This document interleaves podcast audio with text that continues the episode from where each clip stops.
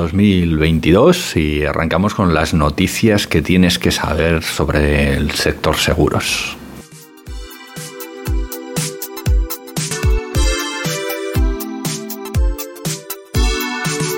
Bueno, principio de año y quiero empezar con, con, algún dato, ¿vale? Porque creo que, también, siempre me ha gustado compartir información con, con los oyentes. Eh, al final somos una pequeña comunidad y, con los, eh, las personas que pasen por el canal de YouTube también.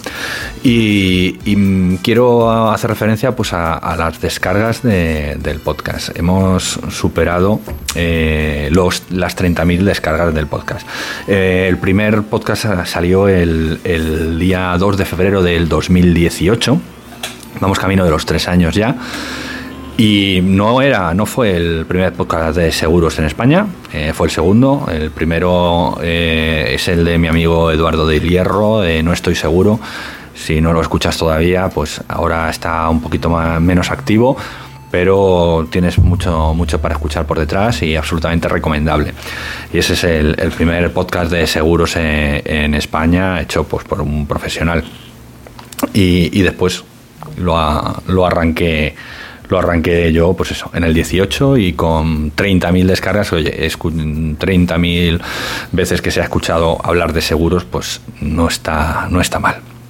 Y para aquellos que, veis eh, la versión de en vídeo, pues eh, los vídeos han comenzado más tarde, han comenzado el año pasado y bueno, pues aquí la, proporción, siempre el vídeo se distribuye mucho más. Y bueno, pues más de 30, 32 mil visualizaciones de, los vídeos. Entonces, bueno, pues también es un dato importante que estamos generando cultura alrededor del sector seguros y bueno, pues quería, quería compartir esa, esta información con vosotros. Y vamos a, las noticias de, esta primera semana que tienes que, bueno, primera ya no, eh, ya estamos en la, en la semana la semana 2 las noticias que, que, debes que debes conocer que creo que, que, son importantes pues son estas. Esta, esta primera eh, me, ha, me, ha, llamado mucho la atención está vista en Seguros News y dice, un estudio revela un desfase del 30% entre los costes de la reparación en hogar y la tarifa de las aseguradoras. Sinceramente yo pensaba que, que, iban, a, que, iban a descubrir un desfase a favor de, de, las empresas reparadoras, de que estaban cobrando más de, más de la cuenta, ¿no?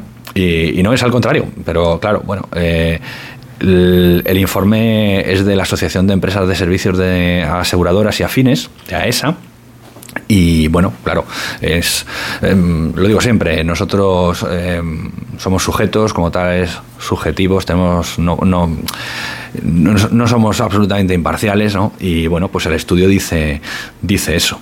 Eh, sinceramente, em, lo que yo veo es precisamente lo contrario. Cuando una compañía de seguros está pagando una indemnización a un, a un asegurado, a un perjudicado, y este prefiere la indemnización en vez de la reparación según el coste que le ha dicho la empresa de asistencia, pues seguramente, normalmente es que el asegurado encuentra eh, un reparador que lo hace más barato. Eh, y esa es mi experiencia. Y, y, desde luego la de AESA, pues es la contraria. Y ellos piensan que tienen que ganar un 30% más. Oye, fantástico, me alegraré por ellos.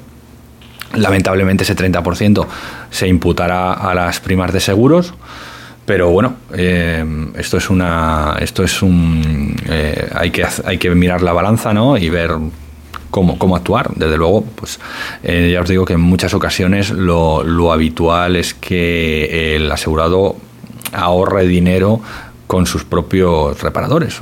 Y bueno, pues esta, esta es una, digo, una noticia pues, que me ha parecido muy interesante y, que, como siempre, en las notas del programa o en, eh, el vídeo de, debajo no podéis ver dónde está el original para poder leerlo. Que lo que yo quiero con esto es que vayáis a la fuente, que yo al final solo opino, y leáis lo que, lo que dice la noticia original.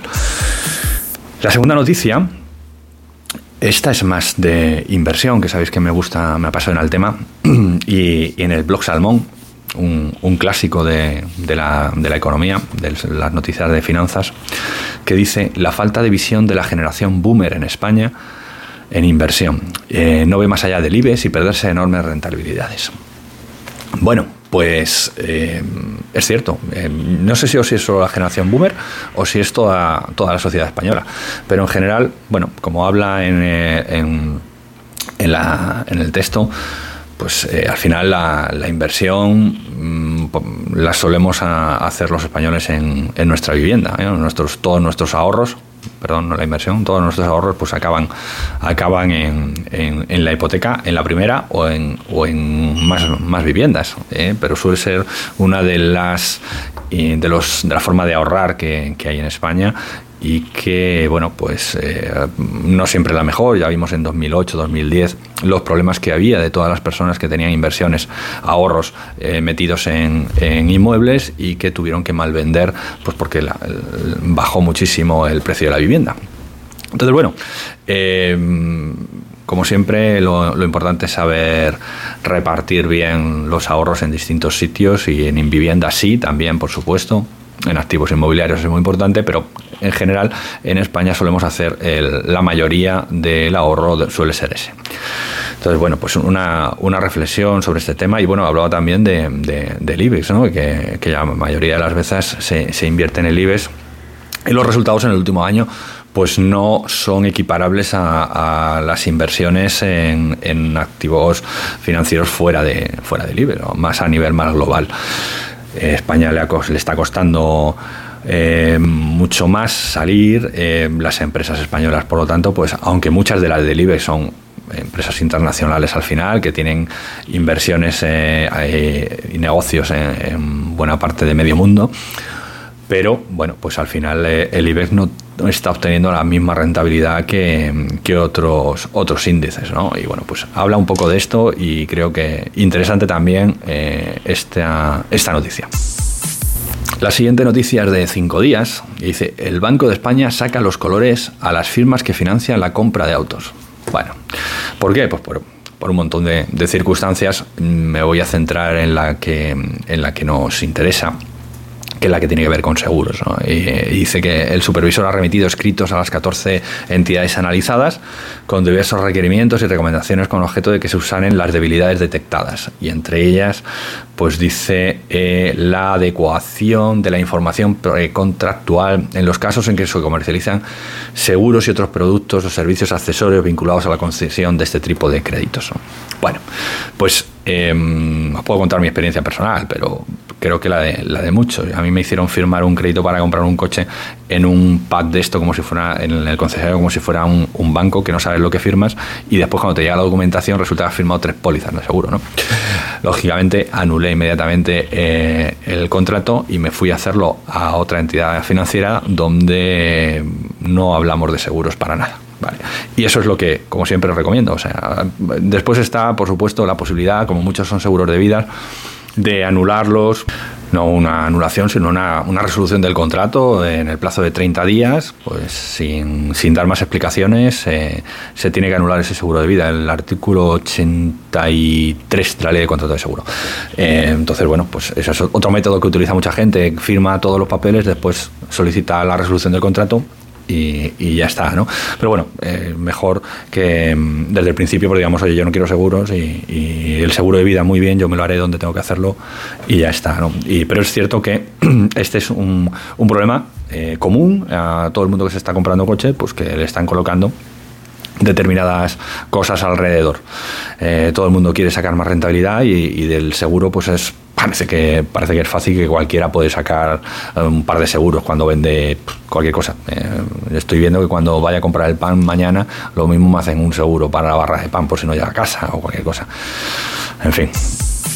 Y la última noticia, nota que, que he leído en un blog, y, bueno, pues como curiosidad nada más que eh, una sentencia que declara la responsabilidad solidaria de los padres de un menor que con una bicicleta pues atropella a un peatón y le causa daños. pues eh, nada más pues para hacernos reflexionar que, estas cosas pasan, que, un chiquillo pues puede pasarle por encima a, un anciano que no lo ha visto, por ejemplo, causarle daños y, acabar como padres siendo responsables de, y teniendo que pagar eso. Que en muchas ocasiones esto pues lo va a cubrir un seguro de hogar sencillito, sin muchas muchas cosas y, que, que está resuelto y ya está. Pero bueno, lo, curioso del tema más que nada pues un, un, accidente de 1999 eh, y que, esto acaba, acaba ahora el proceso pero que tiene, tiene atrás, pues fijaos, veintitantos años y que si, bueno, pues eh, si hubieran estado actuando seguros por todos los lados, probablemente por el peatón haciendo la reclamación por su seguro de, hogar y, y, y, hubiera actuado el seguro de hogar también de, del atropellante, ¿no? O de los padres de, del chiquillo este, pues a lo mejor se hubieran puesto de acuerdo antes y, esto hubiera acabado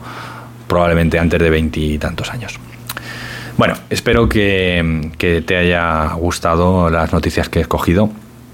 Si te sirve, pues eh, te agradezco que le des a me gusta, a compartir eh, y que se lo pases, pases los enlaces pues, a, otros colegas que seguro que pueden estar eh, también interesados como tú. Muchas gracias y nos vemos la semana que viene. Chao.